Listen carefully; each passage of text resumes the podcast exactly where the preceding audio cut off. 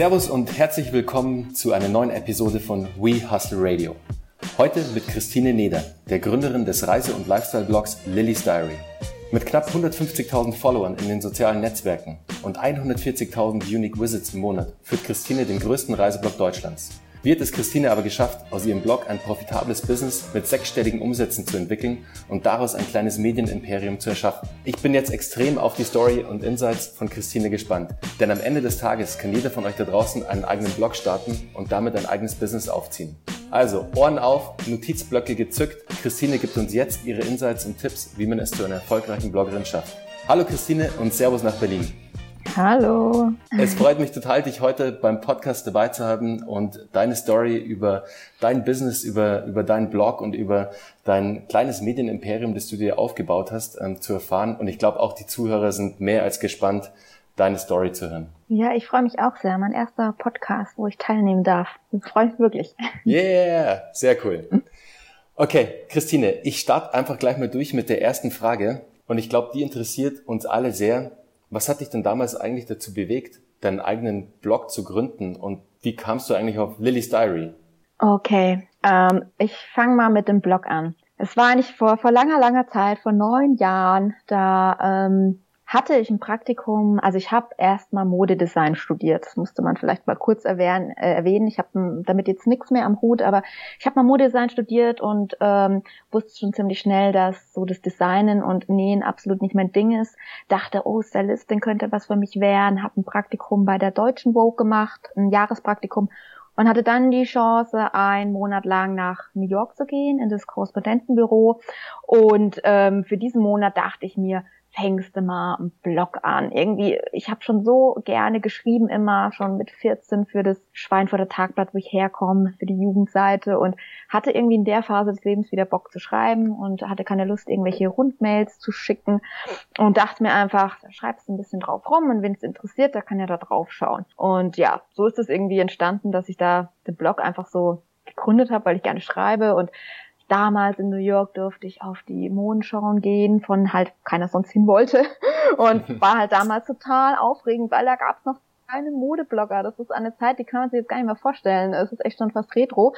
Und ähm, habe halt da ein bisschen von berichtet, dann aber auch schon viel, so was in New York so passiert. Dann aber eigentlich auch ziemlich schnell viele persönliche Dinge, war irgendwie, also meine Oma ist damals gestorben, es war jetzt nicht überraschend, aber trotzdem habe ich mich entschieden, nicht zurückzufahren und das irgendwie alleine für mich so klar zu machen und hat mir das Schreiben irgendwie auch geholfen. Und ähm, ja, so ist der Blog erstmal entstanden, den ich dann während meines Studiums noch weitergeführt habe ähm, und so die Zeit so ein bisschen persönlich begleitet habe.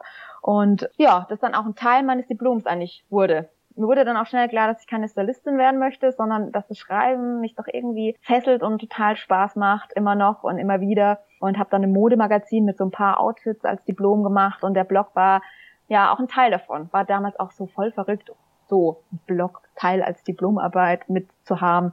Und so entstand erstmal, dass ich halt einen Blog hatte. Und das mit dem Thema Reise kam eigentlich erst später. Nach dem Studium habe ich dann in München wieder ein paar Praktika gemacht, eins bei der L und ich wäre auch sehr, sehr gerne da geblieben, aber leider, wie das so ist, möchte jede Praktikantin gern bei der L bleiben und das funktioniert leider nicht. Hatte mich auch bei der Install beworben, hat auch nicht geklappt. Wollten Volontariat beim Playboy, hat auch nicht geklappt. Also musste ich, ähm, ja, bin ich dann nach Berlin, weil ich da wieder ein Praktikum hatte und habe mir eigentlich überlegt, ja, was machst du denn in Berlin? Willst du nicht alleine wohnen? Weil ich wusste, wie schwer es ist, in München Leute kennenzulernen. Wenn man alleine wohnt, wollte auch nicht in die WG, weil meine letzte Albtraum war und dachte mir, weil ich vorher im Urlaub Couchsurfer kennengelernt habe, oh, ich könnte ja in Berlin für die drei Monate Couchsurfing machen. Ist doch ganz witzig, lernst die Leute kennen und die Stadt kennen.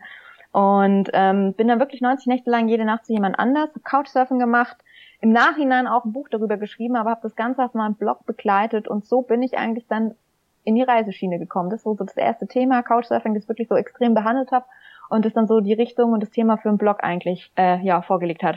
Okay, verstehe. Dann hast du so quasi auch mit der ersten großen Story, mit der ersten großen Aktion wahrscheinlich auch dann den ersten großen Traffic auch bekommen und die ersten ähm, großen Follower dann auch wahrscheinlich erhalten, oder?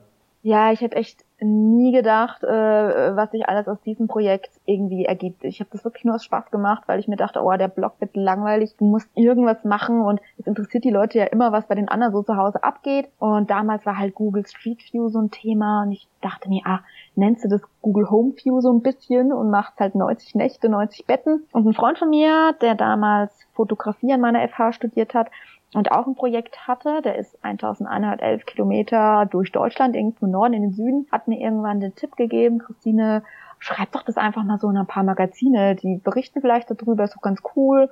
Dann hast du ein bisschen Traffic auf deinem Blog und das habe ich dann wirklich eines Tages gemacht. Ich habe sich 100 E-Mails an irgendwelche Info-Ad-Adressen von irgendwelchen Online-Magazinen und Printmagazinen geschickt und dann kam wirklich eines Tages eine E-Mail von der Bildzeitung, dass sie gerne darüber berichten möchten. Wow. Sehr und ich cool. dachte, ja, ich dachte mir erst, nee, irgendwie Bildzeitung, man weiß schon, wie die Überschrift ist, ne? Und genau so war sie. Ähm, es war halt dann so, diese Frau schlägt sich durch Berlins Betten. naja, es, man hat sich gedacht, es war so, man muss es halt wissen, aber es war trotzdem eine mega gute Entscheidung, weil danach halt voll viele gute Sachen passiert sind im Spiegel Online hat dann gefragt, ob ich eine ähm, Kolumne bei ihnen machen möchte, eine wöchentliche über das Projekt. Mein Verlag kam eigentlich auf mich zu und hat gefragt, ob ich ein Buch schreiben will und so ist mir das eigentlich irgendwie alles so zugeflogen, was total cool war. Und ja, viel gebracht hat auch für den Blog auf jeden Fall. Also so ich weiß noch, nach der ersten Spiegelkolumne waren plötzlich 3000 Menschen auf dem Blog, was ja dann zu der Zeit noch so wow, wow und ich ähm, total glückselig. Kann ich, kann, ich mir, kann ich mir sehr gut vorstellen, wenn mich da jetzt in deine Situation reinversetzt. Du hast immer so vor dich hingeschrieben und ähm, deine, deine Blogartikel veröffentlicht und der Traffic hat sich wahrscheinlich noch in Grenzen gehalten. Und auf mhm. einmal sind da so 3000 Visits ähm, auf deine Artikel. Das ist natürlich dann schon ein schönes Gefühl. Aber vor ja, allem, vor allem hat dir da, glaube ich, auch krass geholfen, dass du mit der Story dann nach draußen gegangen bist. Also du hast nicht gewartet, bis jemand zu dir kommt, sondern du hast ähm, proaktiv an die, an die Zeitschriften, an die Magazine, an die Online-Magazine rangegangen und hast deine Story sozusagen verkauft. Ja, also das war ein richtig cooler Tipp. Ich wäre wahrscheinlich allein da gar nicht drauf gekommen. Ähm, ich hatte auch so ein bisschen Angst, was passiert, weil ich habe das alles semi-professionell gemacht. Ich glaube, es sah alles erst so ein bisschen noch recht bescheiden aus auf dem Blog. Ich hatte bestimmt auch 100.000 Rechtschreibfehler da drin. Aber ich dachte mir, komm, einfach mal machen, mal schauen, was passiert. Und dann halt einfach auch so mitnehmen, was kommt. Wie gesagt, also Bild, da kann man sich drüber schreiben, ob es gut ist, um da drin zu erscheinen. Aber in der Situation war es halt einfach perfekt. Man hat so viel Gutes mit sich gebracht. Definitiv. Also ist natürlich, wie du sagst, ähm, da kann man sich immer denken, hey, okay, will ich jetzt unbedingt bei der Bildzeitung ähm, landen, aber am Ende des Tages ist es halt doch eins der reichweitenstärksten ähm, Magazine und Zeitschriften hier in Deutschland und ähm, polarisiert zwar ohne Ende natürlich, aber das Coole, wie auch in deinem Fall, es werden dann wieder andere Magazine, andere ähm, Online-Plattformen auf dich aufmerksam und die Reise geht dann weiter. Ja, und nach dem Buch war es auch nochmal gut. Also ich habe dieses Buch dann wirklich geschrieben und ähm, dann kamen auch noch ganz viele äh, Nachfragen und so, ich glaube, so ein zweites Highlight war dann wirklich einmal bei Stefan Raab zu Besuch zu sein. Das war dann auch so ein Tag, wo du dann plötzlich tausend Freundschaftsanfragen auf Facebook hast und gar nicht weißt, was machst du denn jetzt damit? Die sollen doch alle auf den Blog gehen, warum fragen die mich denn jetzt alle persönlich an? Ich habe so damals alle angenommen. Ich habe also ein wirklich interessantes Sammelsurium von Freunden auf meiner Facebook-Seite.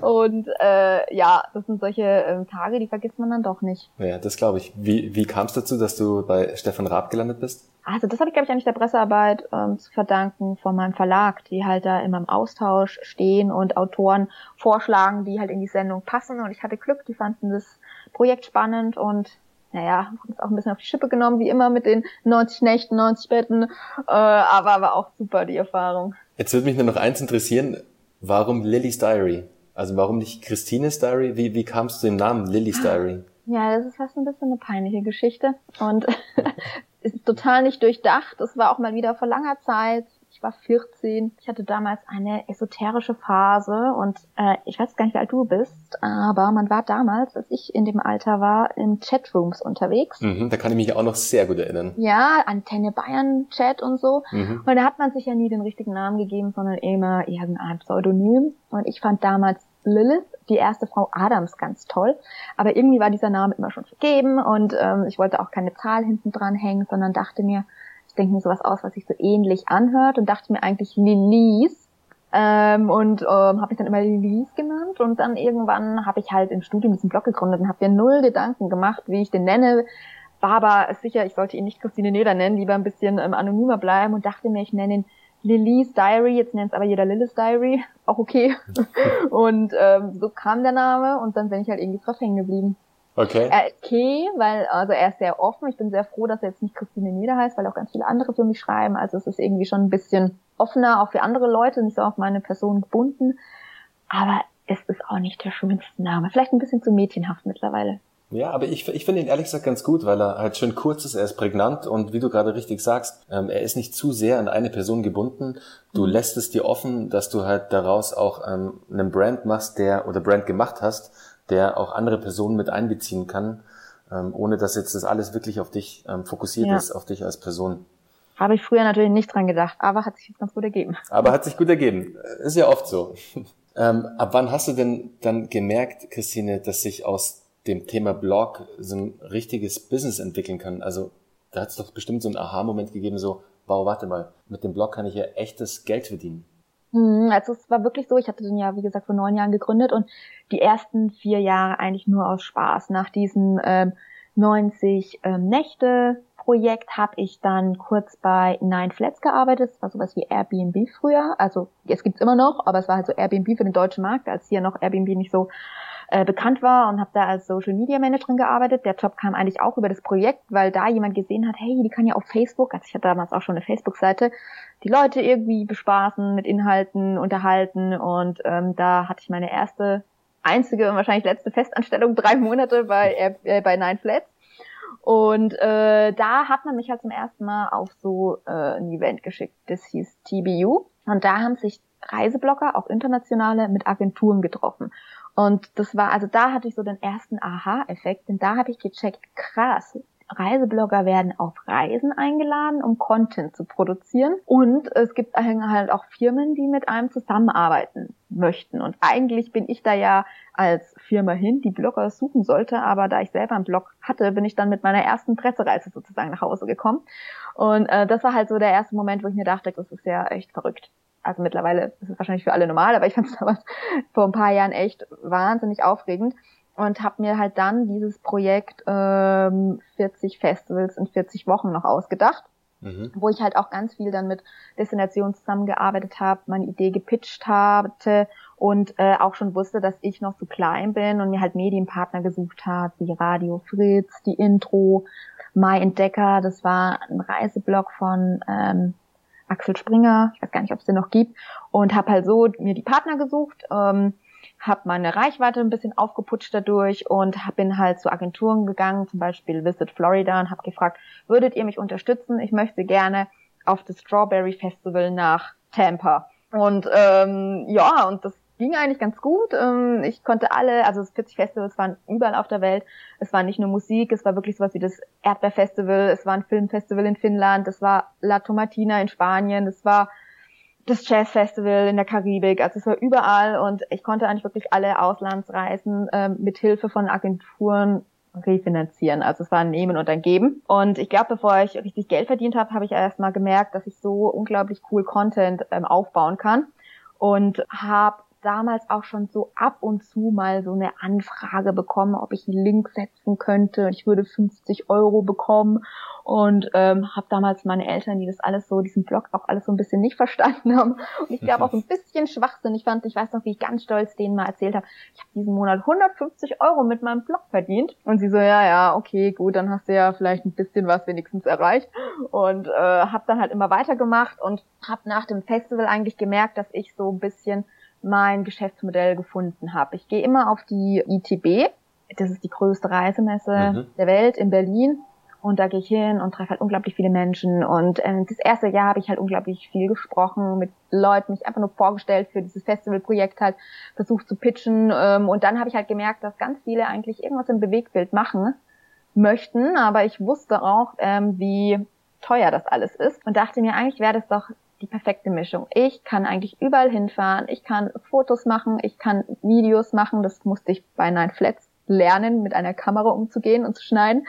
Und ähm, kann das eigentlich alles unter einen Hut bringen, habe dazu auch noch die Reichweite. Und das wurde dann eigentlich so mein Businessmodell. Und nach diesen 40 Festivals, wo ich glaube ich zu jedem Festival ein Video gemacht habe und auch zu jeder Destination, um mir so ein YouTube-Portfolio aufzubauen, habe ich gemerkt, dass das halt ganz gut funktioniert. Und ich weiß noch, mein erster Auftrag war für den Robinson Club ein Video von der Sportwoche drehen. Und da dachte ich mir, krass, die, also die Nachfrage nach Videos ist da. Du hast jetzt da nicht fast ein Jahr umsonst verbracht, um dir das alles zu, beizubringen und äh, aufzubauen, sondern ähm, es funktioniert. Und dann ist es halt so, dass mein Blog halt immer noch ganz lange eher so eine Visitenkarte war. Die Leute haben gesehen, so sehen meine Texte aus, so sehen die Fotos aus, so ähm, sehen meine Videos aus und haben halt was für sich gebucht, aber immer noch so die Berichterstattung auf dem Blog mit.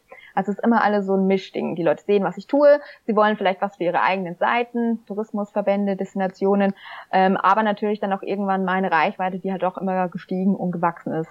Verstehe. Also hast du deinen Blog dann auch am Ende des Tages immer so als Showcase auch genutzt für, für die Brands, mit denen du ähm, zusammenarbeitest oder zusammengearbeitet hast, die dann vielleicht auch auf dich über den Blog aufmerksam geworden sind, haben da Arbeiten ähm, für andere Kunden auch gesehen und mhm. ähm, so haben sie dann gesagt so, hey, wow, der Content passt super zu uns, die ähm, Christine, die Lilly passt super zu uns, die lassen wir jetzt mal einfliegen, hier ähm, nach Südtirol zum Beispiel und jetzt dreht sie dann für Südtirol ähm, den coolen Imagefilm.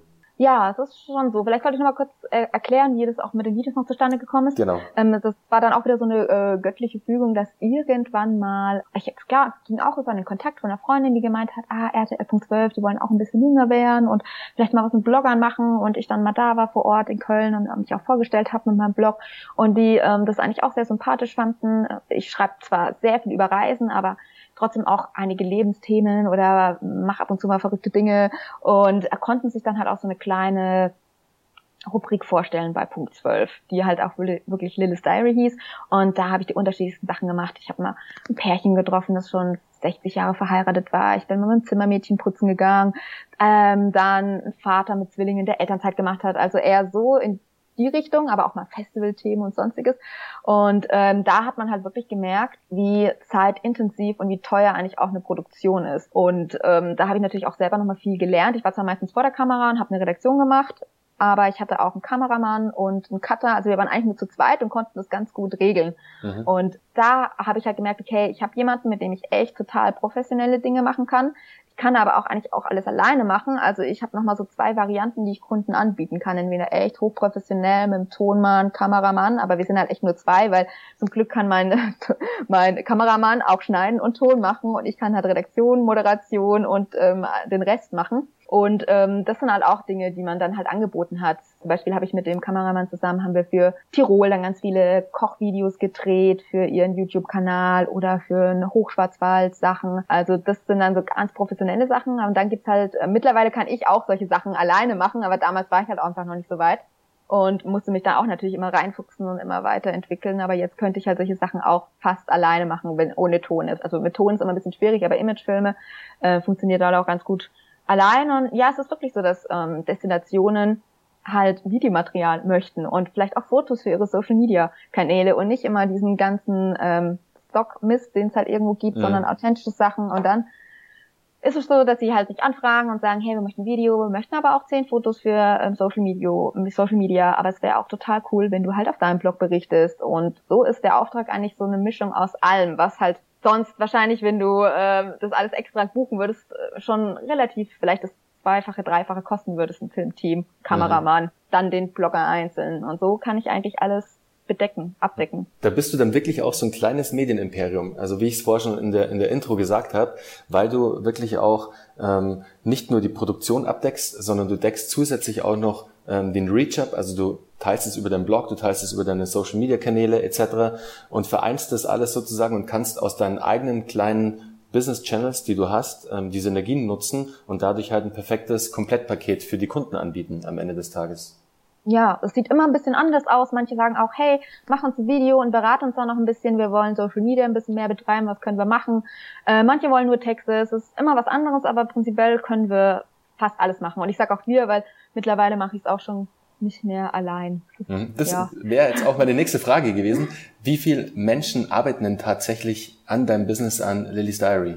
Also es gibt mich. Mhm. Dann gibt es so zwei Festfreie. Einmal Marlene, die mich beim Videoschneiden unterstützt, vor allem weil ich dieses Jahr nochmal so, mein, dieses Jahr wollte ich nochmal ein bisschen YouTube widmen und gucken, was kann ich da rausholen irgendwie, wenn ich mich wirklich sehr intensiv damit beschäftige. Und da hilft sie mir auf jeden Fall schneiden. Ähm, dann habe ich Pia, die ganz viel administrative Sachen macht, die von allen Co-Bloggern die Artikel einbindet, die die für SEO optimiert etc.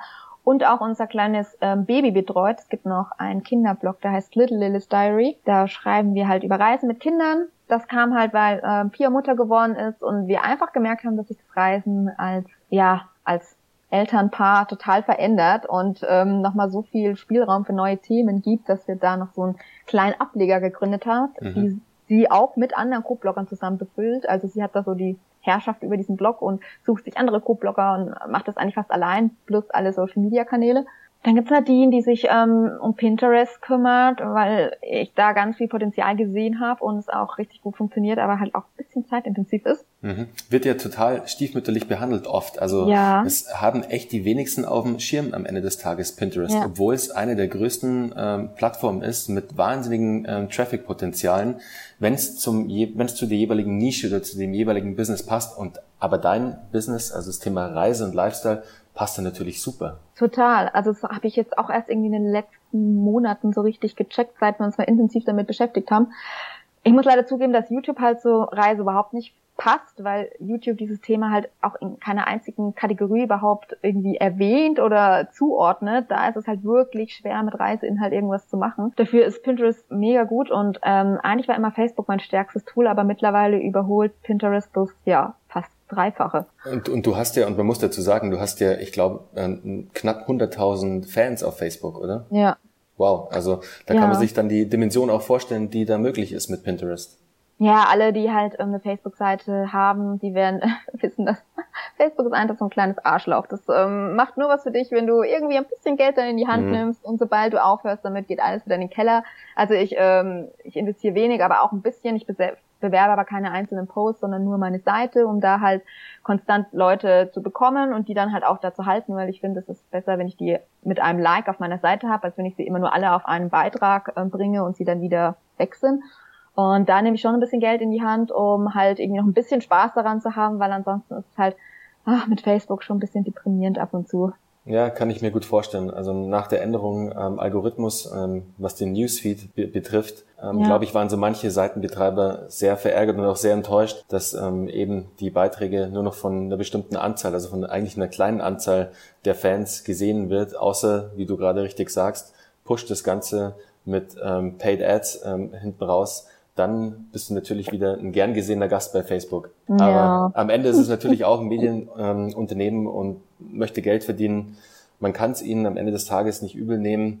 Ähm, mhm. Man muss halt ausweichen, man muss halt immer flexibel sein, ähm, was die Traffic-Generierung angeht und woher man jetzt sein, sein Traffic bekommt und wie man ihn erzeugt. Ja, das stimmt total. Ich habe halt auch gemerkt, wenn ich in einzelnen Posts zum Beispiel auf Facebook beworben habe, waren die anderen zehn danach total schlecht. Und deswegen habe ich zum Beispiel das auch aufgehört. Vielleicht hat das jemand anders auch gemerkt, auf jeden Fall. Also Facebook bestraft dich dann richtig so, nein, du zahlst kein Geld mehr, du bekommst null Reichweite.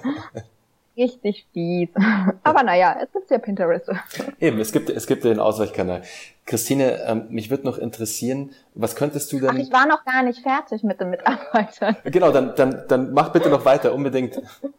Also, Nadine macht Pinterest und dann gibt's halt noch so vier Mädels, die ähm, also Projekte, die ich mache, auch umsetzen können. Das sind so, ich nenne sie gerne eierlegende Wollmilchsäue, ist jetzt ein bisschen komisch an, aber es ist wirklich schwer, Leute zu finden, die schreiben können, die Fotos machen können und die Videos machen können. Ähm, ich habe lange gesucht und habe jetzt halt vier Mädels, die da top sind und halt auch hinfahren können und das Gleiche machen können, was eine unglaubliche äh, Entlastung auch ist, weil irgendwann kann man halt alles nicht mehr alleine machen. Oder wir fahren zu zweit, einer macht die Texte, der andere macht Fotos und Videos, um das alles so ein bisschen entspannter zu gestalten. Und dann gibt's halt noch ganz viele Co-Blogger, die einfach so schreiben, weil sie Lust haben. Viele machen auch Pressereisen. Ja, das war's. So. Mhm, okay, verstehe. Was würdest du denn ähm, jetzt einer angehenden Bloggerin, einen angehenden Blogger empfehlen? Würdest du sagen, hey, mach am Anfang alles selbst und du weißt ja, es ist sehr zeitintensiv, den Content zu produzieren, jetzt wenn es Bewegtbild ist, den Content zu schneiden, ähm, die Texte zu schreiben etc. Oder würdest du sagen, kümmere dich am Anfang um die Content-Produktion, also erzeuge so viel Content wie es geht und such dir gleich zum Start Leute, die dich da unterstützen, jetzt zum Beispiel im Schnitt, ähm, in der Vertonung, im Texten, im was auch immer, dass du relativ schnell und kontinuierlich Content produzieren kannst? Also das ist jetzt natürlich alles eine andere Zeit. Vor neun Jahren, da konnte ich mir Zeit lassen, dann konnte ich alles ausprobieren. Ähm, ich fand es auch gut, dass ich alles irgendwie kann, weil dann kann man halt auch viel besser einschätzen, was ist gut und was ist schlecht. Mhm. Im Grunde Erste, was ich sagen würde, auch wenn wir jetzt eher so ein Business-Podcast sind, würde ich jedem, der irgendwas mit Blog, YouTube ähm, machen möchte, erstmal überlegen, was ist überhaupt das Thema, wo er was dazu zu sagen hat und wo er wirklich Bock drauf hat und wo er vielleicht länger als eine Woche was darüber zu sagen hat. Deswegen würde ich eigentlich erstmal ähm, empfehlen, dass die Leute wirklich selber schreiben und gucken, was ist denn so ein Thema, für das ich brenne. Ich weiß, dass der Trend gerade stark dazu geht, einfach was zu machen, weil alle denken, man kann ziemlich schnell viel Geld damit verdienen. Aber ich glaube, wenn, wenn, wenn die Leute dann überhaupt kein Interesse auch an dem Thema haben, dann zerstört das diese ganze Bloggerwelt ein bisschen. Mhm. Deswegen würde ich so, das wäre mal so mein erster Tipp, mal zu gucken, was interessiert mich überhaupt. Mhm. Und es muss auf jeden Fall regelmäßig Content drauf. Man muss halt unterscheiden. Ich glaube, jetzt alles gleichzeitig anzufangen, ist fast unmöglich. Ich würde mich halt erstmal ein bisschen vortasten, das Thema, das ich bediene. Was ist denn dann ein gutes Social Media Tool dazu? Ist es wirklich YouTube oder sollte ich mich erst vielleicht für den Blog und Pinterest interessieren? Oder ähm, wo funktioniert es am besten? Und dann vielleicht ähm, auf jeden Fall einen Blog machen oder vielleicht möchte ich nur YouTube machen. Ähm, Wenn es jetzt ein Thema ist, das eher sehr, sehr junge Menschen anspricht, dann würde ich klar nur vielleicht Instagram und YouTube machen, obwohl da immer die Gefahr ist, dass das ja nicht deine Tools sind, mehr mhm. oder weniger. Also ich freue mich immer, dass ich einen Blog habe und weiß, im Grunde gehört mir alles selber egal was mal mit Facebook, mit Twitter und Co. passiert, ich habe immer noch irgendwie einen Inhalt und ähm, deswegen finde ich eigentlich immer einen Blog ganz gut und dann halt die passenden Social Media Tools. Und ähm, ja, das kommt echt drauf an, wie viel Zeit habe ich überhaupt, wie viel Geld habe ich auch zur Verfügung, um vielleicht überhaupt Content zu beschaffen. Oder ähm, mache ich es einfach erstmal nebenbei und sag mir wirklich ganz strikt so, ich gehe dreimal die Woche nach Hause und schreibe Blogpost und ähm, kümmere mich erst noch selber alles. Also ich glaube, es kommt echt drauf an, in welcher Ausgangssituation man ein bisschen ist. Okay. Aber im Grunde gilt, je mehr Content, desto besser. Mhm. Das Thema, das du gerade angesprochen hast, ähm, authentisch bleiben, ist, glaube ich, da extrem wichtig. Also du kannst jetzt nicht einfach einen Blog für irgendwas starten, wo du keine ähm, keine Passion hast, also wo du dich auch nicht auskennst, wo du nicht brennst dafür. Ich glaube, das muss wirklich ein Thema sein, wo du auf der einen Seite ähm, Wissen hast, das du abgeben kannst oder sehr viel Interesse, um darüber zu schreiben, weil es der Leser oder der Zuhörer oder der Zuschauer am Ende des Tages relativ schnell merkt, ob du wirklich für das Thema interessiert bist und dafür brennst oder ob das einfach nur ein Thema ist, das du dir rausgesucht hast, um jetzt einfach was zu starten. Ja, ich hoffe es.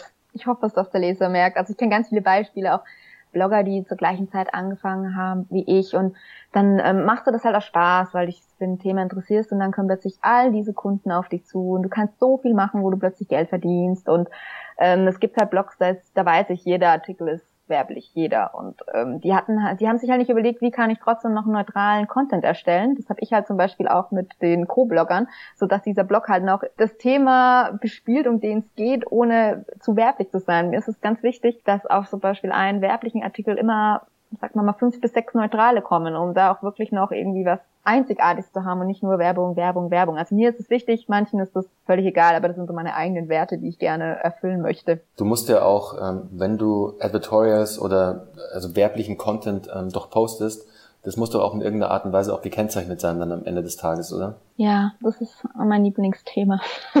Nein, es ist wirklich, ich bin da, ich bin voll für für Werbekennzeichnung im Content und ich, ach, ich habe schon um, ähm, Workshops um, bei der InReach auf dieser Influencer-Konferenz besucht und auch bei All-Facebook-Konferenz mit der Landesmedienanstalt, habe mich da echt informiert, immer alles schön mit Hashtag Ad gekennzeichnet, was halt vor geraumer Zeit noch okay war, bis jetzt da dieses Rossmann-Urteil kam. Ich weiß nicht, ob du davon gehört hast. Nee. Ähm, also Rossmann wurde von der, ich glaube, Landesmedienanstalt gerügt, dass er halt Kooperationen mit Influencern gemacht hat, wo es nicht aus reichend gekennzeichnet war. Das heißt, die haben Instagram-Post gehabt, da wurde halt erst bla bla bla geschrieben, dann zehn Hashtags und ziemlich zum Schluss war Hashtag Ad. Und ähm, da wurde jetzt zum ersten Mal richtig festgelegt mit einem Urteil, das reicht nicht. Ad gilt nicht, du musst Anzeige oder Werbung schreiben und es muss sehr früh ersichtlich sein. Daraufhin hat Instagram eigentlich ziemlich schnell reagiert und hat jetzt die Bezahlfunktion. Also ähm, ich bin ein, wie nennt man das, verifiziertes Mitglied. Ich mhm. kann jetzt da bei jedem Instagram-Post angeben, ähm, ob es eine bezahlte Kooperation ist und dann halt den Kooperationspartner eingeben, was ich super finde. Wenn das macht alles so einfach,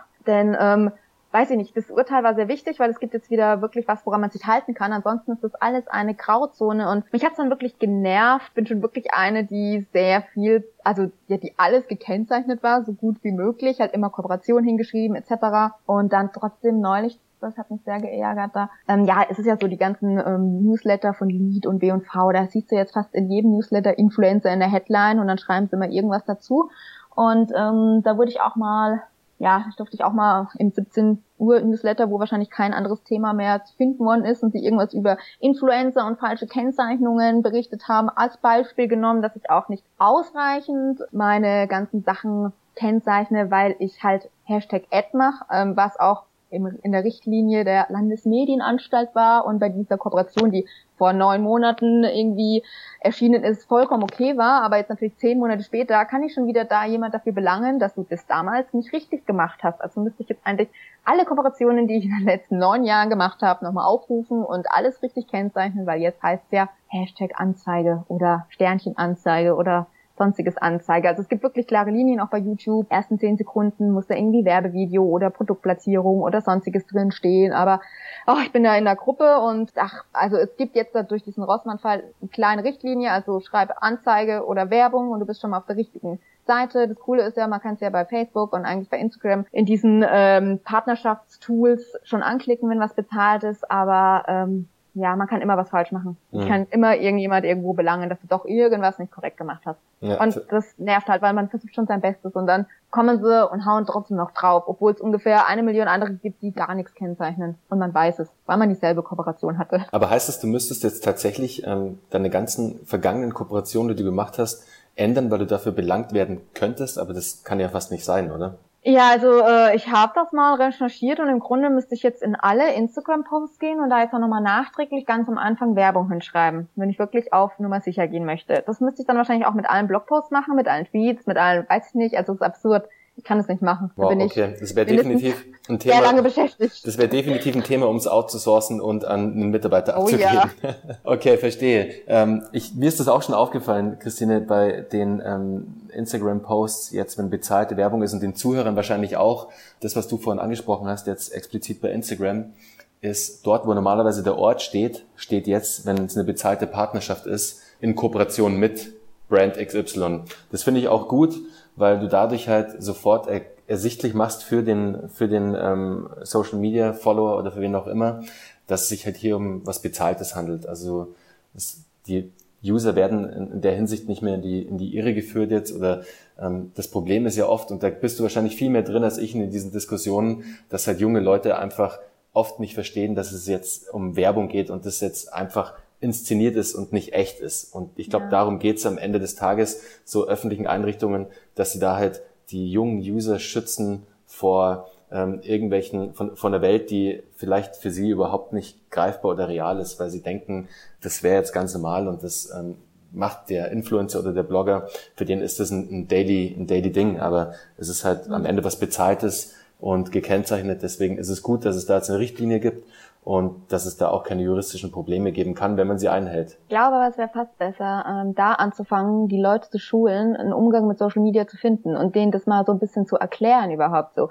Also das sind YouTuber und die sind groß und die bekommen Werbung, dafür bekommen sie Geld und so, dass man das vom Grund her überhaupt mal ähm, den Leuten eher erklärt. Ich weiß nicht, ob jetzt wirklich, weil da jetzt oben bezahlt steht, alle wirklich wissen, was da abgeht. Ja, das stimmt. Deswegen finde ich die Version vielleicht noch besser. Und ähm, ja, ich, also ich finde die Werbekennzeichnung auf jeden Fall ähm, super, dass man das jetzt einfach alles so schön da eintippen kann. Man hat seinen Frieden, ich schreibe es über jeden Post Anzeige, bin ich auf der sicheren Seite.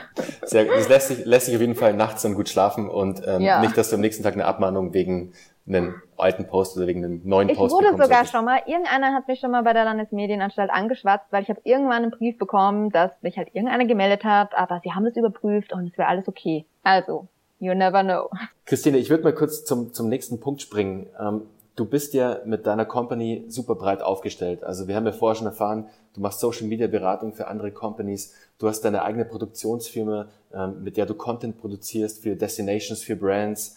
Du hast schon zwei Bücher veröffentlicht, bist als Testimonials für Companies tätig und schreibst Artikel für andere Portale. Mich würde mal interessieren jetzt, wenn man dieses ganze Konstrukt, ähm, dein, dein ganzes Business sieht, welches wirft denn da für dich am meisten Umsatz ab und welches ist da am profitabelsten? Also auf welches legst du wirklich deinen Fokus, weil du sagst, das ist meine Cash Cow? Ja, das ist schwierig zu sagen. Zum Beispiel bei den Social Media Beratungen, die zwar seltener stattfinden, aber da bleibt halt 100 Prozent bei mir hängen. Bei großen Kampagnen, wo ich jetzt sage, hey, wir fahren irgendwo hin, wir produzieren Video etc. Natürlich äh, zahle ich auch meine Mitarbeiter, da geht halt dann auch viel weg. Ähm, ich kann sagen, freie Journalistin mache ich kaum noch. Das war damals so schön, noch irgendwo in einem Magazin zu erscheinen, aber das wird einfach immer schwerer und immer nervtötender, dass ich das kaum noch mache. Aber ich glaube, es sind einfach ähm, Kampagnen, wo es viel um Content geht, Content-Erstellung für andere, ähm, sei es Videofotos etc. Ich glaube, das ist so das Hauptding auf jeden Fall. Also als, als Bloggerin und als jemand, der sich ja in der, in der Social Media Welt auskennt, ist da auf jeden Fall aber auch, wenn ich es jetzt richtig rausgehört habe, die Social Media Beratung ein Teil, ähm, den man auch relativ schnell als Blogger starten könnte. Jetzt, wenn ich an unsere Zuhörer denke, die gerade dabei sind, einen eigenen Blog zu starten und jetzt gerade ihr Businessmodell formen und vielleicht halt noch nicht genug Traffic auf ihrem Blog haben etc., mhm. könnten sie sich dadurch aber relativ schnell ein, ähm, ein gutes Einkommen, gute Umsätze beschaffen, indem sie halt Beratungen für andere Companies anbieten im Bereich Social Media, wenn sie da schon die nötige Erfahrung haben. Ja, also ich sehe es immer wieder. Da zum Beispiel die eine, die macht es auch wirklich gut, von der habe ich auch viel gelernt. Die hat sich total auf Pinterest äh, fokussiert und hat da richtig cooles Webinar gemacht. Erst ein bisschen kostenlos, ein paar Sachen verraten und dann natürlich auch ihr Webinar ähm, verkauft. Aber die konnte halt wirkliche Zahlen vorweisen. Hey, guck mal, ich habe das und das bei Pinterest gemacht und habe meinen Traffic so und so gesteigert und äh, die macht das richtig gut und die ist auch so ein bisschen bekannt fast schon. Ich glaube, sie heißt Christina Preuß oder so. Mhm. Und ähm, die bietet ganz viele Tipps an und macht's richtig gut und um, ich habe ja ihr kostenloses Webinar mir angehört und da schon voll viel rausgenommen.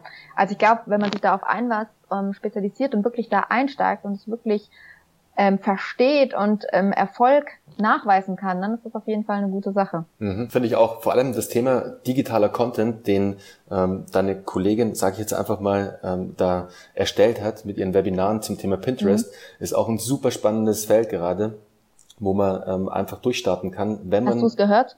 Oder von ihr schon mal gehört? Nee, ich habe noch nicht von ihr gehört. Ich gucke mir die mhm. später gleich mal an. Für unsere Zuhörer, ähm, ich werde es auch in die Show Notes rein, reinsetzen und reinpacken, damit man das Ganze sich dann auch anschauen kann, derjenige, der an Pinterest interessiert ist. Super spannendes Thema, definitiv.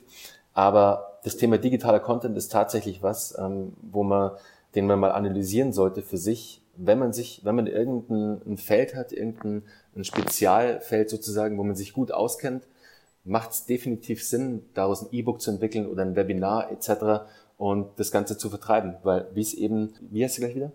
Ich glaube, sie heißt Christina Preuß. Ich bin mir nicht sicher. Also ich, ich bin immer nur im Internet ähm, über sie gestolpert. Mhm. Sie macht halt, oder Pinterest, da trifft man sie eigentlich auch mit ihren coolen Grafiken zu dem Thema.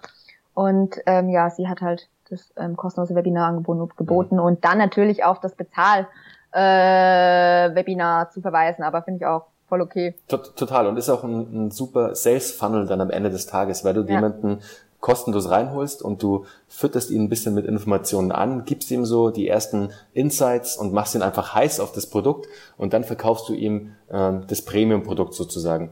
Deswegen ähm, auch für die Zuhörer ganz wichtig, wenn ihr euch in irgendeinem Feld, in irgendeinem Bereich gut auskennt und da wirklich Knowledge habt, das andere suchen, das andere brauchen könnten, versucht ein digitales Produkt rauszustricken, ob es jetzt ein E-Book ist, ob es ein Webinar ist und macht einfach mal den Test, erstellt eine Landingpage, ähm, bucht ein paar ähm, Facebook-Ads, lenkt ein bisschen Traffic drauf und guckt mal, ob ihr das verkaufen könnt. Wäre vielleicht auch für dich ähm, spannendes, ich weiß. ein spannendes Jetzt, Business. Wo du sagst, ich zück fast schon den Stift und schreib's mir wieder auf. ich bin ja noch so oldschool. Ich habe ja einen Blogger-Workshop, der geht über zwei Tage, wo ich halt Leuten, die, also ich, ich, ich sag's gleich, ich bringe den Leuten nicht bei, wie sie Geld verdienen, ich bringe ihnen bei, wie sie coolen Content erstellen, vom besser schreiben, über SEO, über Umgang mit Agenturen, alle Social Media Tools, Foto, Film. In zwei Tagen so einen wirklichen krassen Crashkurs. Aber der ist halt, der findet noch so statt, dass man da zu mir kommen muss und in einem Raum sitzen muss und mich anschauen muss und mir zuhören muss. Aber das mhm. könnte man ja auch mal irgendwie in digitale Form Absolut, bringen. das könntest du sogar ganz, relativ einfach machen, Christine, indem du einfach den kompletten ähm, Workshop mitfilmst und das im Nachhinein dann als ähm, Webinar anbietest. Und da könntest ja. du im Endeffekt ein neues, kleines, am Anfang vielleicht, aber vielleicht wachsendes Geschäftsmodell entwickeln, weil das Problem ist ja am Ende des Tages immer, wenn du jetzt einen Event oder einen Workshop irgendwo an eine Örtlichkeit bindest, damit mhm. Hemmst du natürlich ein paar Leute, die weiter weg wohnen, die jetzt vielleicht auch keine Möglichkeit haben, an dem und dem Wochenende hinzukommen, weil sie keine Zeit haben.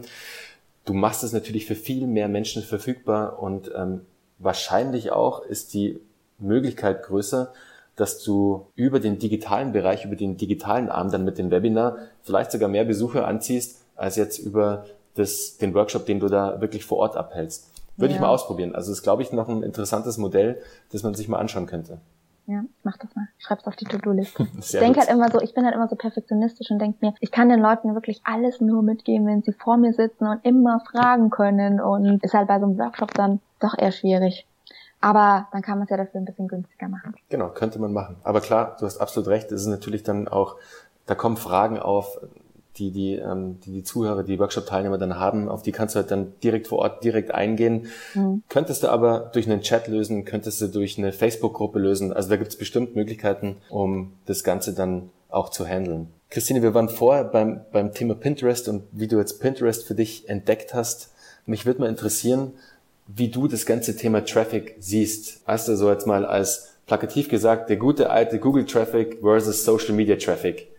Mhm. Was rätst du da unseren Zuhörern? Weil da gibt es ja viele geteilte Meinungen, da gibt es sehr viele, die ähm, voll SEO First und SEO ähm, Pros sind. Und dann gibt es wieder das andere Lager, die sagen, hey, ähm, heute Social Media viel wichtiger, fokussier dich auf Social und zieh dann Traffic aus Social heraus. Was würdest du da unseren Zuhörern raten? Fokus auf SEO-Optimierung mhm. Social Media oder beides? Also, ich würde beides raten. Das wurde mir auch mal geraten, dass man sich halt nie eine Quelle nur sucht, wo der Traffic herkommt, weil ich sehe es jetzt bei Facebook, das war mein Haupttraffic, der funktioniert nicht mehr so gut wie früher. Da musste ich jetzt irgendwas anderes finden. Das hat zum Glück jetzt Pinterest funktioniert. Aber im Grunde sollte ich schon sagen, dass es ungefähr zwei große Traffic-Quellen geben sollte, so dass wenn eine mal nicht mehr so gut funktioniert, ähm, jetzt keine Tränen fließen, sondern man immer noch weiß, okay, ich habe noch das andere. Ich muss sagen, ich liebe SEO. Ich bin auch echt so ein kleiner Nerd, habe schon ganz viele Workshops dazu besucht und finde es wirklich faszinierend, ähm, weil es halt doch, wenn es jetzt nicht eine super große Änderung gibt, ganz viele Tricks gibt, wie man halt wirklich schaffen kann, mit seinem Artikel auf Seite 1 zu kommen, wenn man halt bestimmte Regeln beachtet, wenn man den Artikel immer, immer wieder neu bearbeitet. Zum Beispiel viele denken ja, ich muss immer tausend neue Artikel schreiben. Es ist aber viel sinnvoller, einen herzunehmen und immer wieder alle drei Tage ins erste, obere Drittel was Neues zu schreiben, das Datum zu ändern, nochmal auf Social Media zu posten, weil dann weiß Google, hey, dieser Artikel wird immer super bearbeitet, der ist immer vorne mit dabei und ähm, belohnt dich auch dafür. Mhm. Und ja, wenn ich viel Zeit habe, dann ist das echt so mein kleines Hobby, Artikel ähm, so zu optimieren, um zu versuchen, dass sie auf der ersten Seite sind. Am mhm. besten noch Platz eins, das ist sehr schwierig immer, aber manchmal funktioniert Cool. Also das heißt, du, du ähm, schnappst dir dann einen Artikel von dir, schreibst das erste Drittel um oder postest was dazu? Also wie funktioniert ja, das? Ähm, du schreibst ja. das dazu. Also, also du löscht so, keinen Content. Ja, ich habe zum Beispiel einen Artikel, also mein, mein bester Artikel ist Amsterdam Insider Tipps. Und dann habe ich bestimmte Tools, zum Beispiel schaue ich immer in On-Page, das heißt jetzt anders, das wurde erst, glaube ich, vor einer Woche umbenannt, aber wenn man On-Page eingibt, kommt man dann sofort noch auf die neue Seite. Und da kann man fünf Keywords umsonst jeden Monat ähm, ähm, suchen. Und mhm. dann gebe ich auf Amsterdam Insider Tipps ein und sehe genau, welche Leute, die auch auf dieses Keyword optimieren, ähm, haben denn welche anderen Wörter noch benutzt. Und so kann ich in meinen Artikel einerseits ähm, nochmal wichtige Wörter einbauen, die auch die anderen, also die Konkurrenz hat. Ähm, und natürlich nehme ich auch noch so wie äh, Google Keyword Planner und gucke, wie oft wird das denn überhaupt gesucht. Dann gibt's auch noch keywordtool.io. Da sehe ich, was gibt denn der Suche wirklich oben ein. Und zum Beispiel, wenn jetzt Amsterdam Insider-Tipps am Wasser eingibt, mache ich dazu noch einen extra Artikel, äh, ein kleine Unterartikel, also so ein Absatz mehr oder weniger zu dem Thema. Und ähm, am besten ist es wirklich, man nimmt sich diesen Artikel und baut den in zehn kleine Absätze mhm. und dann fängt man am ersten Tag an, schreibt den unteren Absatz. Drei Tage später geht man in den Artikel, schreibt oben drüber wieder einen Absatz. Drei Tage später schreibt man oben drüber wieder einen Absatz, sodass man halt dann irgendwann zehn Punkte zum Beispiel zu einer Stadt hat. Aber äh, man nimmt sich den Artikel immer wieder her und schreibt was oben drüber. Nicht unten drunter, das weiß Google auch, dass dann irgendwie wahrscheinlich nur ein paar Sätze unten drunter geschrieben will, sondern richtig oben, weil ich weiß nicht warum, aber man muss es auf jeden Fall im ersten Drittel irgendwas erneuern, neues Bild, eine neue Info rein. Und wenn man das wirklich so durchzieht und dann immer noch ähm, auf Social Media teilt, dann schafft man es wirklich. Wir haben das mal mit, ich glaube, es war Hamburg im Winter. Wir haben angefangen, den Artikel zu schreiben und waren auf Seite 8 und irgendwann nach einem Monat haben wir es wirklich auf Seite 1 geschafft. Hamburg.de oder sowas wird man natürlich nie vertreiben können, die sind einfach zu stark. Aber es war doch faszinierend, ähm, wie das funktioniert, wenn man immer wieder dran bleibt und immer wieder da an diesen Artikel schreibt. Es ist besser, ähm, solche Artikel zu haben. Ja, wenn jemand was googelt, dann klicken 80 Prozent auf die erste also ja, die ersten Suchbegriff unter der Anzeige und ja, die restlichen 20 verteilen sich auf die erste Seite und wenn du auf der zweiten Seite bist, kannst du es eigentlich schon fast vergessen. Und was ich auch jedem ähm, raten würde, wenn er jetzt einen Blog anfängt, halt sich gute Keywords zu suchen mit mehreren Wörtern, wie zum Beispiel Amsterdam Insider Tipps ist besser als nur Amsterdam, da ist die Konkurrenz halt viel zu groß. Also diese Long-Tail Keywords und nicht die Short-Tail Keywords, mhm. weil so schafft man es halt immer wieder auch sowas wie Snowboarden in Tirol, da sind wir auch ziemlich weit ähm, oben, weil es ist jetzt halt nicht nur Snowboard, es ist nicht nur Tirol, sondern es ist die Kombi und da schaffen wir es halt dann noch irgendwie auf Platz eins zu sein. Ansonsten ist natürlich die Konkurrenz bei Google auch sehr groß. Mhm, aber super Tipp und vor allem fand ich den Tipp sehr, sehr spannend. Sogenannte Evergreens sind es doch dann, oder wenn ich so einen ja. Artikel habe, der, ähm, den ich oft umschreibe, den ich ähm, oft update und der so zu meinen Leuchtturmen gehört am Ende des Tages, der mhm. viel Traffic generiert einfach. Ja, und es gibt ja auch wieder Tools, die dir sagen, welche Artikel sind dann auf Seite 1 und dann kannst du die wieder hernehmen und dann siehst du auch die Klickrate der Artikel und wenn die zum Beispiel, wenn ganz viele Impressions drauf sind, aber wenig Leute nur draufklicken, dann solltest du vielleicht die Überschrift ändern oder unten die Meta-Description und so kann man halt unglaublich viel rumspielen, was mir ganz viel Spaß macht. Super. Du, ver verwendest du WordPress für deinen Blog? Ja. Okay, für WordPress gibt's ja etliche Tools, ähm, Feature-Tools, ähm, Plugins, die du nutzen kannst für SEO. Ähm, welches würdest mhm. du denn da explizit empfehlen? Also ich habe dieses SEO bei Yoast. Mhm. Ich, hoffe, ich spreche es richtig aus. Das ist schon mal super. Das zeigt einem alles so grob, wie es funktioniert. Und ähm, was ich auch mega interessant finde, es gibt eine Textanalyse, die heißt Wortliga. Und da sollte jeder Schreiberling, der fürs Internet schreibt, unbedingt mal seine Texte einfügen, weil dann zeigt einem dieses Tool knallhart, wo man zu lange Sätze gebildet hat, passiv, wo man unpersönlich schreibt. Und es ist richtig gut, um sich immer ein bisschen darauf zu ähm, trimmen, wie man gut fürs Web schreibt. Weil jeder denkt, also es ist halt total anders. Wenn ich für Magazine schreibe, dann möchte ich intelligent klingen, lange Sätze, alles super cool, aber im Grunde muss man halt ähm, auch verstehen, wenn ich fürs Internet schreibe, sollte ich viele Hauptsätze nehmen, damit der Leser schnell weiterkommt, zu lange die Sätze, ähm, immer ähm, nicht Mann schreiben, nicht passiv und lauter solche kleinen Tipps und wenn man da einmal seinen Text eingibt, dann zeigt ihm das Tool sofort, auf was man achten sollte, was man zu viel hatte, also es gibt dann auch so ein Ampelsystem, Rot ist schlecht, Orange geht so, Grün ist alles super. Also es ist mega interessant, da mal sich selbst ein bisschen zu überprüfen, was man denn immer so falsch macht, wenn man jetzt Texte fürs Internet schreibt. Okay, also liebe Zuhörer, ganz ein wichtiger Tipp von Christine. Stellt euch erstens für den Traffic sehr breit auf. Verlasst euch nicht nur auf eine Traffic-Quelle. Im Falle von Christine war es Facebook, das dann eingebrochen ist. Ähm, versucht so viele Traffic-Quellen, wie es nur geht, aufzubauen, die euch regelmäßig gut mit Traffic versorgen. Nutzt vor allem Tools ähm, für den Bereich SEO, um da immer ähm, auf dem neuesten Standard zu sein was eure Artikel betrifft. Versucht da einfach wirklich ähm, die Tools zu nutzen, versucht die Keywords zu analysieren, versucht Artikel zu schreiben, die wirklich Substanz haben, an denen ihr auch länger arbeiten könnt. Und wie es Christine gesagt hat, updatet die Artikel, versucht immer neuen Content hinzuzufügen, analysiert den Content auch immer wieder, ähm, nutzt die SEO-Tools, wenn ihr ähm, WordPress nutzt, ähm, wie SEO bei Yoast. Ähm, könnt ihr euch mal anschauen. Ich pack's euch auch mal in die Shownotes dann später rein, dass man sich da mal ein Bild davon machen kann, wie das Ganze aussieht. Und seid da einfach euch immer bewusst, dass ihr euch nicht zu abhängig von externen Traffic-Quellen macht und ähm, versucht da einfach selbst auch im Bereich SEO stark zu sein, aber nutzt natürlich den Bereich Social auch, um da zusätzlich Traffic zu generieren, um auch euren Brand auch zu positionieren im Bereich Social, was auch ganz ein wichtiger Punkt ist. Das hast du wunderschön zusammengefasst. Das ist sehr schön. Okay, Christine, ähm, das war nochmal eine, eine kleine Zusammenfassung von meiner Seite. Ähm, ich hoffe, ich habe alles richtig, richtig wiedergegeben, was du uns da für Tipps jetzt gegeben hast. Ja, super. Es hört sich, glaube ich, nur so ein bisschen abschreckend an, wenn man anfangen möchte und kriegt schon so viel Input. Aber ich sage auch mal, wenn man alles am Anfang weiß, ist super. Man muss ja nicht alles sofort umsetzen, aber man weiß, hey, ich mache erst das, danach kann ich ja da übergehen und mich da vertiefen.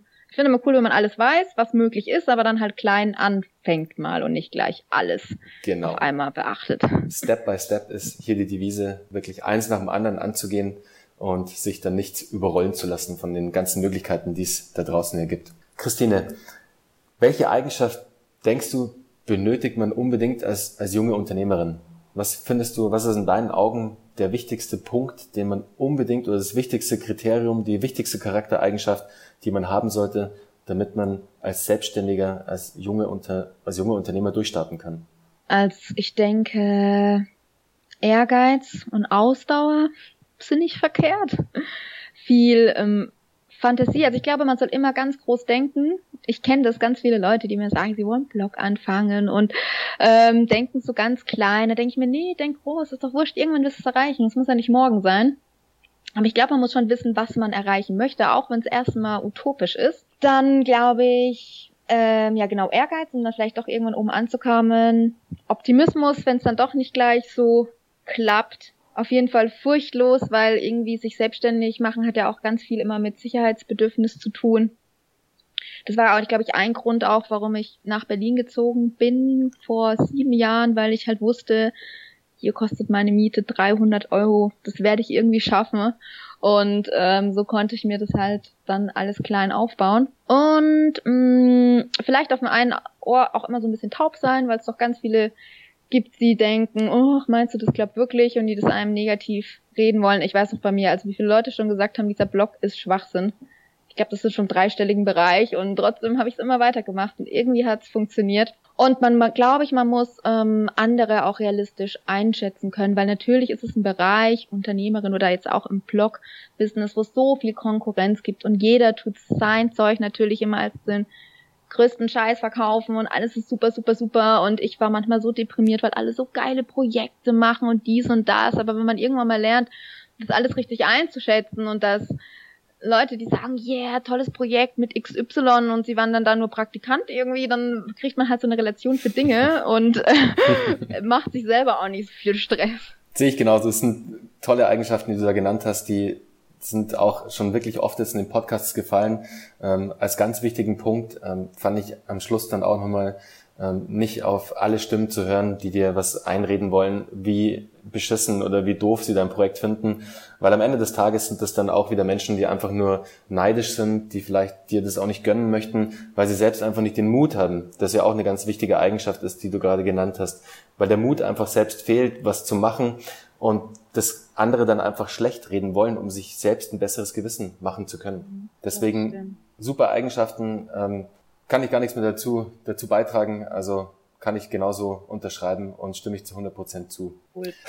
Christine, in, in, so einer, in so einer Reise ähm, als Unternehmer und als Gründerin passieren ja auch immer Dinge, die vielleicht nicht so geplant waren und die anders geplant waren und dann ein ganz anderes Ende nehmen. Was war denn bisher dein größter Fuck-up in deinem Leben als Entrepreneur? Also zum Glück ist mir der super Fail bis jetzt, glaube ich, noch erspart geblieben. Ich hoffe, er kommt nicht.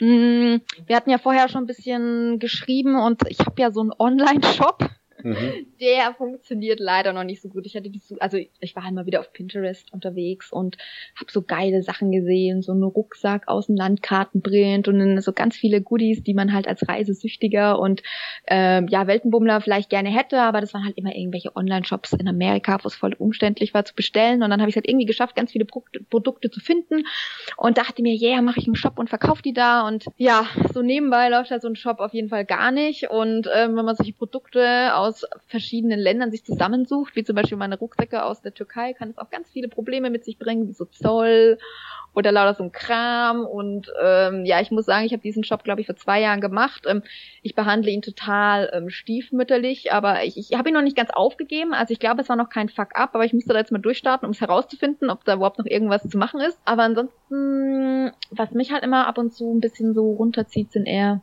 die Medien was sie halt immer mit dir machen, die ganze Zeit. Also halt so Berichte über Influencer und dieses ganze Zeug. Oder ich glaube, ein richtig bescheuerte Sache war mal die mit TAF.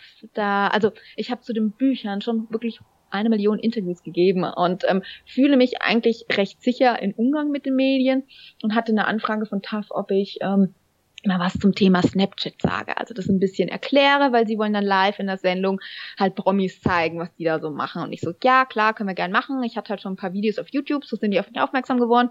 Und ähm, dann haben die halt bei mir gedreht und ähm, drei Stunden lang. Und ähm, auch solche Szenen wie, ja, Christine, könntest du mal in jedem Raum bei dir zu Hause, also ich sogar nach Hause gelassen, so vertrauenswürdig war ich denen gegenüber.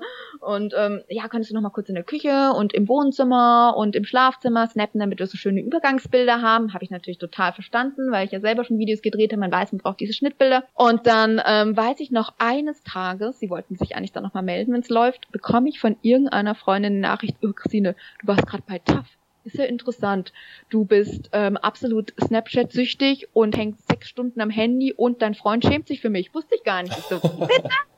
Und dann haben sie den größten Scheiß zusammengeschnitten. Die haben mich als Suchtopfer dargestellt. Ich bin süchtig, haben dann halt überall in den Räumen, wo ich snappe, gesagt, dass ich sechs Stunden am Tag snappe. Und dann haben sie halt genau einen Satz aus den drei Stunden Interview rausgenommen, wo ich dann sowas sag wie, ja, ich finde schon cool, manchmal von der Arbeit halt so ein bisschen abzuschalten, die mal liegen zu lassen und zu snappen, so als würde ich mich ständig ablenken lassen. Und dann, äh, ja, das Geilste war dann noch zum Schluss, haben sie gesagt, ihr Freund wollte nicht mit uns sprechen, ihm ist das zu peinlich. Und ich denke mir, ey, ihr habt nie mit meinem Freund gesprochen, ihr Penner? Ach ja, und dann haben sie noch ohne Quellenangabe aus einem YouTube-Video herausgeschnitten, wie ich sag, ich bin total Snapchat-süchtig, aber so nach dem Spaß-Motto, so wie ich bin süchtig nach Schokolade. Und das war, also ich konnte es nicht fassen. Ich konnte es wirklich nicht fassen, wie man diesen Beitrag aus dem Material zusammenschneiden konnte. Das war wirklich jenseits von Gut und Böse. Jeder, der mich kennt, muss sich echt denken, boah krass, was haben die für einen Scheiß gemacht? Alle, die mich nicht kennen, denken natürlich, jetzt bin total gestört. Aber egal, das war halt sowas, wo ich mir dachte, ey, du kannst echt niemanden vertrauen. Das ist so schade, weil eigentlich vertraue ich immer den Leuten gerne, dass sie ähm, halt nur gute Sachen machen. Aber da hätte ich auch nicht gedacht, dass die Mutti mit zwei Kindern mich so in die Pfanne haut, die Redakteurin. Das war wow. echt ja. krass. Es ist wirklich eine Ansage. Also es ist schon, finde ich auch krass, dass alles so aus dem, also man kennt es ja leider oft, dass Dinge aus dem ähm, Kontext gerissen werden, um daraus irgendeine Story zu produzieren. Aber dann so dreist zu sein und ähm, deine deine Gastfreundschaft sozusagen auszunutzen, damit du das ja auch noch in deine eigene Wohnung gelassen, um da zu drehen, ähm, finde ich schon hart. Bist du da irgendwie dagegen vorgegangen oder? Ja, ich habe dann ähm, einen riesen Post geschrieben, den habe ich tausendmal mit TAF getaggt und im Grunde hat diese Sache was Gutes gehabt, weil ich glaube, an einem Tag war die Hälfte meiner normalen Besucher auf dem Blog, weil das dann ziemlich ähm, doch viel geteilt wird und ich da echt eine super Community hatte, die einerseits mich supportet haben, also es gab zwei Fronten. Ähm, die einen haben gesagt, ja, selber schuld, wenn du sowas machst. Und die anderen haben gesagt, boah, krass, irgendwie, das geht ja gar nicht. Was halt ein bisschen blöd war, ich habe dann halt rumgestänkert und dann kommen hier wieder um 17 Uhr diese bescheuerten ganzen Newsletter von diesen ganzen Medien verlegen, also wieder Lied und W&V und dieser ganze Mist. Und dann haben die plötzlich auch darüber diskutiert und die haben mich halt auch so ein bisschen als naiv dargestellt. Und das fand ich richtig, richtig krass gemeint und richtig überhaupt nicht, also erstmal frage ich mich, wie sind die auf das Thema gekommen? Hat vielleicht Taft es denen gesteckt? So nach dem Motto, ey, berichtet mal so ein bisschen, als wäre die selbst dran schuld. Ich weiß es nicht, auf jeden Fall ähm, hat da keiner mal nachgefragt, was meine Meinung dazu ist. Die haben es halt einfach so runtergeschrieben, als wäre ich halt ein bisschen verärgert, weil die mich als süchtig dargestellt haben, aber gar nicht mal, dass äh, ja das leider überhaupt keine redaktionelle Arbeit ist, was sie da tun. Und ja, da war ich wieder sehr enttäuscht von diesen ganzen Medien, aber ähm, ich habe da auch ein paar angeschrieben. Ein, zwei haben dann mal eine Berichtigung ihres Artikels gemacht, zum Beispiel, dass diese Menschen nie mit meinem Freund gesprochen haben, aber so tun, als hätten sie mit ihm gesprochen. Und ach, mich hat's eigentlich nur geärgert, wie Redakteure heutzutage arbeiten. Also dass sie mich darstellen, damit kann ich irgendwie noch leben, weil ich weiß, das ist nicht so und Leute, die mich kennen, wissen es auch. Aber die Vorgehensweise und Arbeit von Redakteuren, das finde ich echt beängstigend. Mhm. Aber dann war doch dein Learning daraus, vorsichtig zu sein, in Zukunft nicht jedem zu vertrauen, dass er am, am Ende es mit einer guten Story abschließt und da einfach ein bisschen vorsichtiger zu sein, welchen Medien du in Zukunft vertraust und vielleicht auch nicht jedes Medium, jede Plattform, jede TV-Show zu nutzen, um da irgendwie ähm, Reichweite zu generieren, sondern einfach vielleicht ein bisschen vorsichtiger zu sein und das mehr abzuwägen, was auch Negatives rauskommen könnte. Ja, es ist schade, man weiß es halt vorher nie. Also man sollte halt obwohl ich weiß auch, dass es unmöglich ist, sich eigentlich einen Beitrag vorher zeigen zu lassen, weil wir haben ja auch diese RTL.12 Beiträge gemacht und wir konnten unseren Protagonisten das auch nie vorher zeigen. Mhm. Ähm, deswegen wusste ich, dass ich es wahrscheinlich vorher auch nicht sehe. Aber ähm, es ist das Learning ist schwer raus irgendwie. Ähm, entweder man sagt, man macht's gar nicht oder also ich erzähle jetzt immer, was passiert ist und sage, dass ich keinen Bock drauf habe und wenn es nochmal passiert, bin ich super stinkig und dann funktioniert's meistens auch. Mhm. Okay, aber solche Fuck-ups passieren halt am Ende des Tages, ähm, war ja noch überschaubar. Ich glaube, da ist einfach wichtig, dass man sich von sowas dann auch nicht zu sehr negativ beeinflussen lässt und sich das auch nicht, dass es nicht zu nah an einen rankommt. Weil man weiß, wie man mhm. ist, das Netzwerk weiß, wie man ist und wenn jemand was anderes denken will, dann soll er es machen und du kannst es eh nicht jedem recht machen, weil everybody's darling is everybody's bitch. Right. Ja, dann vielleicht noch ein kleiner ähm, Einschub man sollte sich eigentlich über das erste schlechte Kommentar freuen. Das ist nämlich, dann weiß man, es lesen mehr Leute als die Familie und da gibt's jemanden, der irgendwas Negatives zu sagen hat, wer sich vielleicht neidisch ist. Also dann hat man was erreicht, was ein erstes Kommentar. Sollte man sich nicht ausdrucken und an die Wand hängen. Ja, das ist eigentlich was Gutes. Daraus kann dann, ja dann wieder eine Diskussion entstehen. Das ist ja das Gute. Ja. Und dann auf jeden Fall eine dicke Haut. Ich musste das auch so lernen, dass man sich einfach wenn einer was scheiße findet, dann findet er das einfach scheiße. Dann kannst du einfach nur schreiben, ja, okay, ich verstehe deine Meinung, schade, bla bla bla, aber nie versuchen mit denjenigen zu diskutieren. Das funktioniert nie. Man macht sich nur lächerlich, muss sich auch ähm, schweren Herzens lernen, einfach die Klappe halten und es hinnehmen. Einfach schlucken und next. Mhm. okay, interessant. Also ich hatte jetzt schon einige Gäste hier bei äh, We Hustle Radio und die Fuck-Ups sind natürlich immer äh, ein, ein Punkt, der super interessant ist, weil es natürlich bei jedem passiert immer was anderes und auch die Gewichtigkeit ist immer was anderes. Ähm, bei dem einen ging es darum, dass er extrem viel Geld verloren hat, bei anderen war es dann wieder softer und die hatten einfach eine, äh, irgendein Projekt ging so halb schief, aber es ist nicht wirklich was passiert. Also es ist immer echt eine, eine große, ähm, ein großer Mix aus, aus Fuck-Ups vertreten. Christine, als Autorin von zwei Büchern liest du bestimmt auch viel. Was für Bücher hast du denn in letzter Zeit gelesen, die dich inspiriert haben, um vielleicht ein neues Projekt zu starten, ähm, vielleicht inspiriert haben, um etwas anders zu machen, wie du es bereits machst? Wo holst du dir da die Inspiration? Hast du da vielleicht ein, zwei Bücher, die du unseren Zuhörern mitgeben kannst? Also ich höre ganz viel momentan. Ähm, ich habe jetzt da am Sommer auch wieder das Lesen angefangen, aber ich höre ganz viel. Also Hörbücher zählen auch, oder? Ja, klar. Ähm, also es ist schon ein bisschen älter, das Buch, aber ich habe es irgendwie erst vor, glaube ich, Anfang des Jahres gehört. Fünf Dinge, die Sterbende am meisten bereuen. Denn ich glaube, egal welchen Fuck-up man dann auch im Business hat, wenn man weiß, auf was im Leben ankommt, Family, Freunde, Gesundheit, dann ist der Rest eigentlich scheißegal. Das hilft einem, glaube ich, mit mehr Gelassenheit ans eigene Business ranzugehen, weil es ist nur ein Business. Hauptsache, man kann vom Geld leben und ähm, der Rest ähm, sollte Spaß machen. Und das zweite Buch auch zum Thema ähm, Spaß haben bei der Arbeit, das fand ich auch total faszinierend. Arbeit und Struktur von Wolfgang Herrndorf. Weiß nicht, ob du den kennst, der hat auch das Buch Chick geschrieben, so ein Jugendroman, ja. das fand ich total toll. Und der hatte einen Blog ähm, und hat diesen Blog live zu dem Thema geschrieben, dass er einen Gehirntumor bekommen hat. Und eigentlich hat er nur eine ganz kurze Lebenszeit gehabt. Aber dadurch, dass er so gerne schreibt und so auch gar noch diesen Roman während, äh, diesen Jugendroman während seiner Krankheit zu Ende geschrieben hat, ähm, also auf dem Blog wurde ein Buch und er beschreibt so das eigentlich, also ich glaube so, das Fazit vom Buch ist, dass die Arbeit, die ihm so Spaß macht und die er so strukturiert bis zum Ende durchgezogen hat. Also er wusste, er wird irgendwann sterben und es war nicht so, okay, lass mal nach Australien abhauen, sondern er hat jeden Tag sich hingesetzt und geschrieben und deswegen hat er auch noch so lange eigentlich gelebt, weil er halt eine Arbeit und eine Struktur hat und irgendwas, was ihm so Spaß gemacht hat. Und im Grunde, glaube ich, möchte ich auch mal so einen Job finden, dass, wenn ich wüsste, ich würde nicht mehr lang leben, ihn trotzdem weitermachen möchte. Ich glaube, dann hat man alles richtig gemacht. Mhm, das hast du sehr schön gesagt. Stimme ich dir zu 100% zu. Also es ist wirklich eines der wichtigsten Themen, was zu finden, mit dem du dich zu 100% identifizieren kannst, das sich nicht wie Arbeit anfühlt, dass du einfach machst, ja. weil du begeistert bist von dem Ganzen und auch noch abends um 12 oder um 11 Uhr da sitzen kannst und am Laptop oder wo auch immer du sitzt, das durchführst und einfach kein Gefühl hast für ähm, Raum und Zeit, weil du so vertieft bist in, in dein Projekt, in deine Arbeit, es einfach Spaß macht. Und das ist, mhm. glaube ich, das Wichtigste. Wenn man sowas erreicht hat, dann ist man auf dem richtigen Weg, ähm, da wirklich auch eine volle Erfüllung zu bekommen. Christine, die letzte Frage, die ich meinen, meinen Gästen immer stelle, ist immer die Morgenroutine. Das ist ja von ja, ganz vielen, von ganz vielen erfolgreichen Unternehmern, die schwören ja auf eine Morgenroutine. Und wir hatten jetzt ja auch schon einige Gäste, die haben wahnsinnig coole Morgenroutines am Ende. Dann gibt's aber auch welche, die, die haben keine. Also die stehen einfach, einfach auf, trinken den Kaffee, setzen sich an die Arbeit. Wie tickst du denn da? Also ich kann mich an jemanden erinnern, der das mit einem halben Liter Wasser gesagt hat. Das versuche ich jetzt auch immer. Cool, war Paul. genau. Ansonsten, ähm, also wenn es meistens irgendwas bei mir natürlich nicht gibt, dann ist es irgendeine Routine, weil ich meistens immer an irgendeinem anderen Ort aufwache und das immer sehr anders aussieht. Manchmal versuche ich auf einen Berg zu steigen und einen Sonnenuntergang zu filmen. Manchmal gehe ich zum Frühstück und äh, muss dann zu irgendwelchen Programmpunkten, wenn ich unterwegs bin. Hier in Berlin sieht's aber so ein bisschen ähm, ähnlich immer aus. Ich stehe auf und dann streichle ich erstmal den Hund und dann kriegt der Hund was zu fressen und dann darf der Hund spazieren gehen und dann beginnt eigentlich erst so meine Arbeit. Aber manchmal ähm, habe ich auch Bock, früh irgendwas zu machen, wo ich mich gleich drauf freue. Zum Beispiel heute früh habe ich äh, Waschmittel selbst gemacht. Das wollte ich schon so lange ausprobieren und habe gestern Abend damit schon angefangen. Es geht nämlich so einfach, da muss man diesen ganzen Plastikzeug nicht kaufen und dieses ganze Chemiezeug nicht kaufen.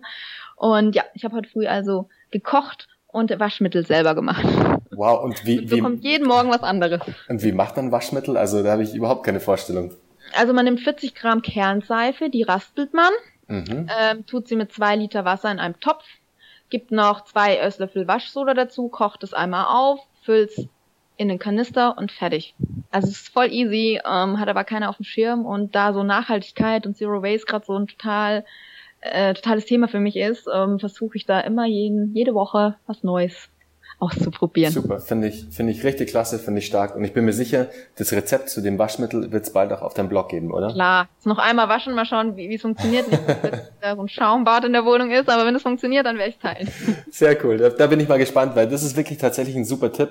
Ähm, ich jetzt auch als junger Vater, ja. Ähm, mhm. Wir haben eine Tochter bekommen und da bist du natürlich auch immer auf der Suche nach, nach Dingen, die natürlich so wenig Chemikalien wie möglich haben und wo du auch ein gutes Vorbild für dein Kind sein kannst, um eben auch diese, ähm, diesen Zero Waste äh, Movement auch ein, ein Stück zu gehen. Weil wenn man sich mal bewusst wird, wie viel Müll man eigentlich am Tag produziert, es ist wirklich Wahnsinn. Also ich habe jetzt erst vor, vor kurzem von einem Startup aus Rosenheim gelesen, die sich dem Thema Coffee-to-go-Becher annehmen und dann Pfandsystem entwickeln, weil es sage und schreibe, ich glaube, pro Tag oder es war sogar pro Stunde landen über 250.000 Pappbecher im Müll. Coffee-to-go-Becher. Ja. Und das muss man sich mal vorstellen. Also es ist einfach, es ist crazy. Deswegen finde ich das stark, dass, dass du dich da auch in dem Bereich, ähm, dass du in dem Bereich auch da Content produzierst, weil das kann eine Änderung oder das kann einen, einen Movement auch ähm, fördern, auslösen. Es trägt auf jeden Fall zu was sehr Positivem bei. Das finde ich sehr das gut. So einfach, so einfach. Noch ein Tipp, zum Beispiel die Haare nur mit einer Seife waschen und auch den Körper nur mit einer Seife waschen, was man da schon an Geld spart und an Plastik spart. Einfach so easy. Ganz normale Kernseife, also so.